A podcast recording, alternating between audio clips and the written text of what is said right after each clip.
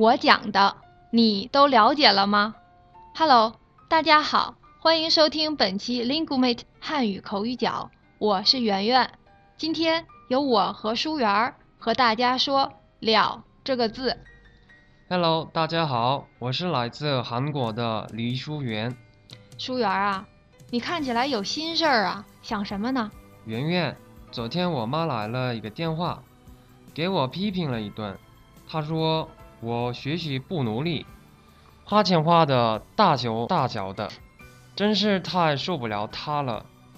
哎呀，舒媛儿，这都是父母对你的关心嘛。不过没看出来，你怎么这么不乖呀？哈哈哈，圆圆，你被骗了。我这么好的孩子，怎么会有这种事？你刚才说讲了这个字嘛？我刚才就是给大家举个例子呀。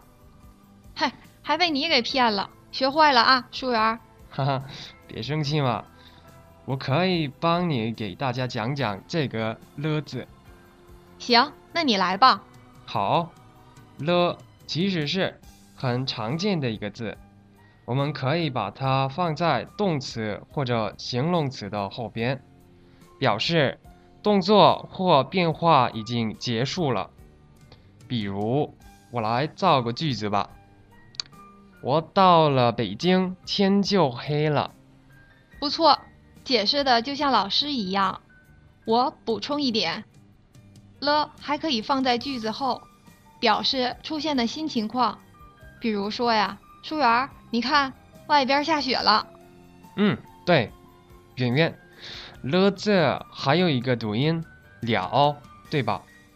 对，了是一个多音字，读了的时候放在动词后，与不或得连用，表示可能或者不可能。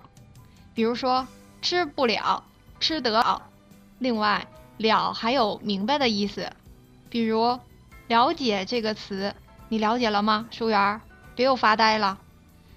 哦哦，我了解了。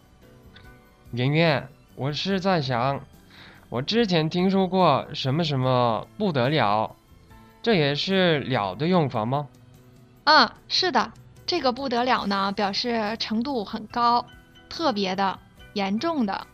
举个例子，书媛儿，你刚来 Linguemate 做节目，是不是高兴的不得了了？哦，明白了。我每天来 Linguemate 的路上，地铁挤得不得了。哦，好吧，那你这么解释，没也没办法。听众朋友们，我们今天讲的你都了解了吗？如果有任何问题，就到 lingumate.com 给我们留言吧。谢谢书媛今天跟我们一起来学习汉语。再见。